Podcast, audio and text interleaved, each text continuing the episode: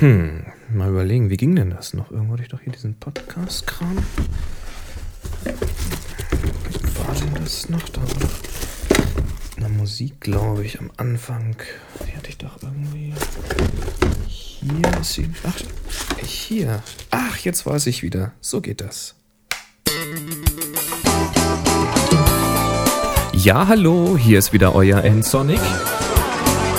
Heute zum Thema digitale Fotografie.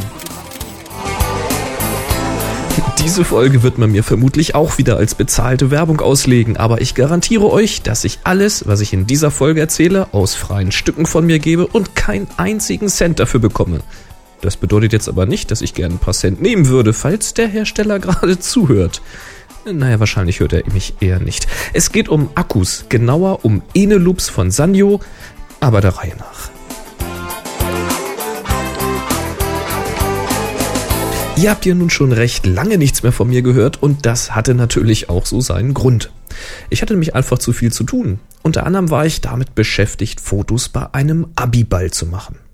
Tja, und wenn ihr meinen Blog lest oder mir auch schon länger zuhört, dann wisst ihr, dass ich gerne mit mobilen Systemblitzen arbeite.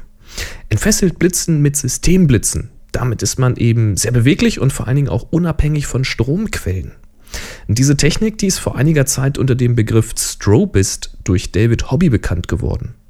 Wer sich näher für diesen Einsatz von Blitzen interessiert, dem empfehle ich mal Davids Blog unter strobist.com und natürlich den Happy Shooting Workshop im Oktober. Die Links dazu findet ihr auf meiner Webseite unter www.nsonic.de hier zur Folge 196. Nun, unabhängig von Strom bzw. unabhängig von Steckdosen ist eigentlich richtiger.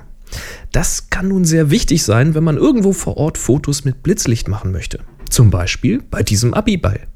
Stellt euch mal einen großen Raum vor, eine sehr große alte Scheune, die restauriert wurde von einem Café.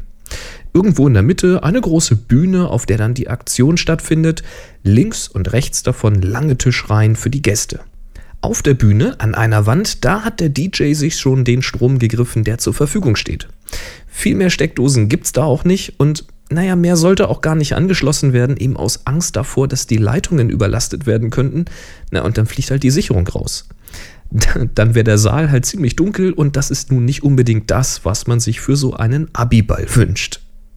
Nun, genau auf dieser Bühne sollte nun dieser Einlauf der Abiturienten stattfinden und ich sollte jeden einzelnen fotografieren. Selbst wenn ich Strom für die Blitze bekommen hätte, ich hätte wohl ziemlich große Kabeltrommeln und Verlängerungen benötigt, Kabel, die dann eben auch quer über die Bühne verlaufen wären.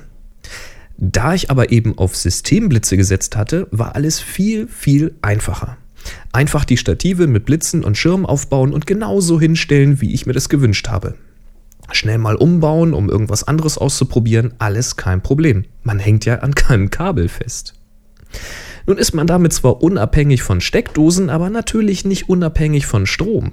Denn ohne Strom kein Blitzlicht und bei Systemblitzen kommt dieser Strom normalerweise aus vier Mignon-Batterien. Das sind diese Batterien im AA-Format. Solltet ihr eure Blitze noch mit normalen AA-Batterien füttern, dann gebe ich euch jetzt schon mal den ersten ganz wichtigen Tipp. Lasst das. Wechselt so schnell wie möglich auf Akkus und zwar auf diese NIMH-Akkus. N-I-M-H, Nickel-Metallhydrid.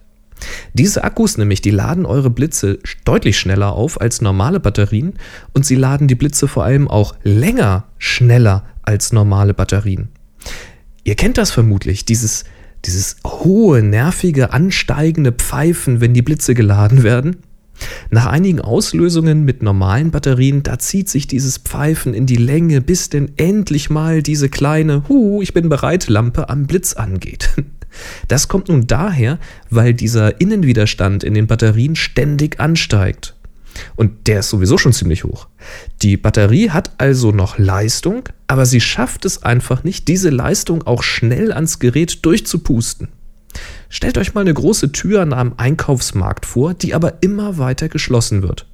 Je weiter jetzt diese Tür zugeht, desto weniger Menschen passen da auf einmal durch und desto länger dauert es nun, bis man endlich mit seinen ganzen Einkäufen auch wieder mal draußen ist. Bei diesen NIMH-Akkus ist das anders. Der Widerstand ist da sowieso schon deutlich geringer, der Strom kommt also viel einfacher heraus. Naja, und damit ist der Blitz dann ja auch viel schneller wieder bereit. Und weil der Strom so gut rauskommt, hat man auch länger was davon. In der Batterie, also in dieser normalen Batterie, da bleibt eben viel zurück, weil man die natürlich auch irgendwann mal austauscht, wenn der Ladevorgang zu träge wird. Und diese Akkus nutzt man eben wesentlich besser aus, weil die viel länger mit diesem geringen Widerstand arbeiten können. Es gibt dann nur einen Haken. Die Akkus halten den Strom nicht ewig. Hat man sie also mal vor ein paar Monaten aufgeladen und möchte sie heute benutzen, dann kann man eine böse Überraschung erleben. Kein Saft mehr oder eben nicht mehr genug. Normale NIMH-Akkus, die entladen sich nämlich einfach selbst. Also einfach so durchs Rumliegen. Das passiert mit Batterien nun wiederum nicht. Außerdem muss man die Akkus nach dem Kauf überhaupt erstmal aufladen, bevor man sie dann benutzen kann. Batterien, die funktionieren ja sofort. Und wenn die Akkus kalt werden, dann halten sie eben auch nicht mehr so lange. Tja, aber all diese Nachteile, die sind nun Geschichte, seit Sanyo die Eneloop-Akkus auf den Markt geworfen hat. Unter dem Namen Eneloop, da gibt es Akkus in verschiedenen Formaten. Ich habe zum Beispiel welche im AA und AAA-Format. Und der Witz an diesen Dingern, sie entladen sich kaum noch selbst. Selbst nach einem Jahr, sagen sie, sollen noch 85% der Ladung vorhanden sein. Dadurch kann man diese Akkus jetzt aber auch im geladenen Zustand ausliefern. Sprich, man kauft sich eine Loops, packt sie aus und kann sie sofort benutzen, wie eine Batterie. Nutzt man sie aber nicht, dann verlieren sie eben so gut wie keine Ladung. Man muss also vor einem Termin nicht erst mühsam alle Akkus neu laden. Man lädt sie einfach nach dem Einsatz oder eben immer Stück für Stück, wie man sie gerade so benutzt, und lagert sie im Regal, in der Fototasche oder im Blitzgerät selbst. Man ist einfach immer bereit. Ich wollte ja eigentlich mal einen richtigen Test machen. Aber das war mir dann aus zeitlichen Gründen einfach nicht möglich. Ich konnte stundenlang Fotos mit Blitz machen, ohne dass die Blitze wirklich spürbar langsamer geworden wären oder gar ganz aufgegeben hätten. Ich hatte also einfach gar nicht genügend Einsätze, um wirklich an die Grenzen zu gehen. Im Grunde ist mir das schon Test genug. Bei dem Abiball zum Beispiel, da entstanden über 1100 Fotos, bei denen Blitz zum Einsatz kam.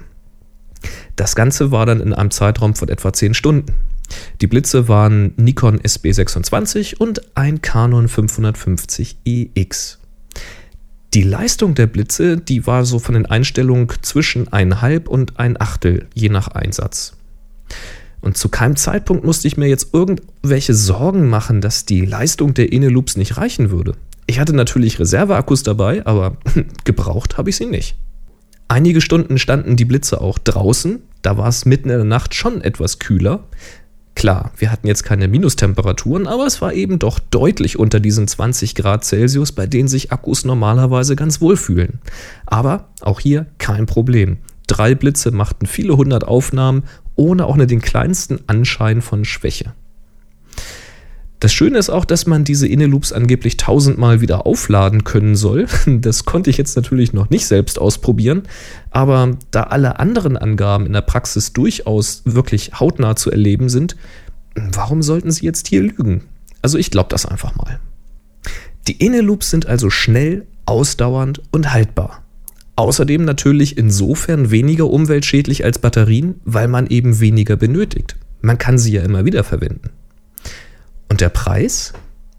Ich habe da mal schnell bei Amazon gesucht. Sinnvollerweise kauft man die Inneloops in Vierer- oder in Achter-Paketen. Und so ein Vierer-Paket in AA-Größe, die gibt es teils schon ab unter 8 Euro. Achter-Pakete so für unter 16 Euro. Das bedeutet knapp unter 2 Euro pro Stück. In dieser Preisklasse liegen die besseren Akkus anderer Anbieter allerdings auch. Nur wenn man zu den richtig billigen Akkus greift, dann gibt es einen etwas größeren Unterschied. Da gibt es so No-Names, Vierer-Paket ab knapp 6 Euro, also um 1,50 pro Stück. Man würde also im Vergleich zu den Inneloop um 40 bis 50 Cent sparen.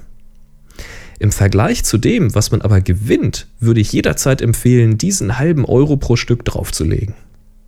Die Inneloop prahlen zwar jetzt nicht mit einer Leistung von über 2900 mAh, Sie haben nämlich nur 2000 davon. Im Gegensatz zu den anderen Akkus haben sie diese Leistung aber auch nach drei Monaten noch und vor allem halten sie, bis sie fast leer sind. Bei normalen Akkus sinkt die Spannung zum Ende hin etwas schneller ab.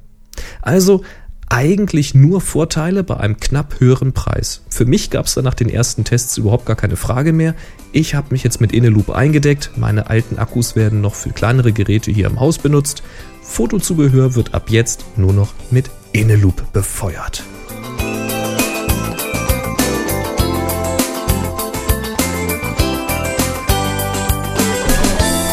Wie sind eure Erfahrungen? Welche Akkus setzt ihr ein oder seid ihr auch zu den Inneloops gekommen? Habt ihr vielleicht auch negative Erfahrungen damit gemacht? Dann schreibt mir doch mal einen Kommentar unter www.nsonic.de slash podcast. Nsonic schreibt sich N-S-O-N-I-C. Tja, einfach zur Folge 196 gehen und lostippen. Oder ihr ruft einfach mal die Voicebox an und hinterlasst euren Kommentar als Sprachnachricht. Das geht unter 0555 1 99 58 74 0 3 mal die 5 1 99 58 74. Ich freue mich über eure Bewertungen bei potster.de und im iTunes Store und wenn ihr mehr zum Thema Blitzen und den Einsatz von Licht erfahren möchtet, dann kommt doch zum Happy Shooting Workshop im Oktober nach Nordheim. Mehr Informationen dazu auch unter nsonic.de slash workshop oder bei happyshooting.de slash workshop. Tja, und hat's euch gefallen? Dann empfehlt mich doch bitte weiter. Und jetzt holt mal wieder eure Kamera raus und macht ein paar schöne Fotos, auf dass eure Akkus den Blitz lange versorgen mögen. Bis zum nächsten Mal. Tschüss. Sie hörten eine weitere Produktion von nsonic. Www.nsonic.de photocastnetwork.com, your photography resource in the potosphere. photocastnetwork.com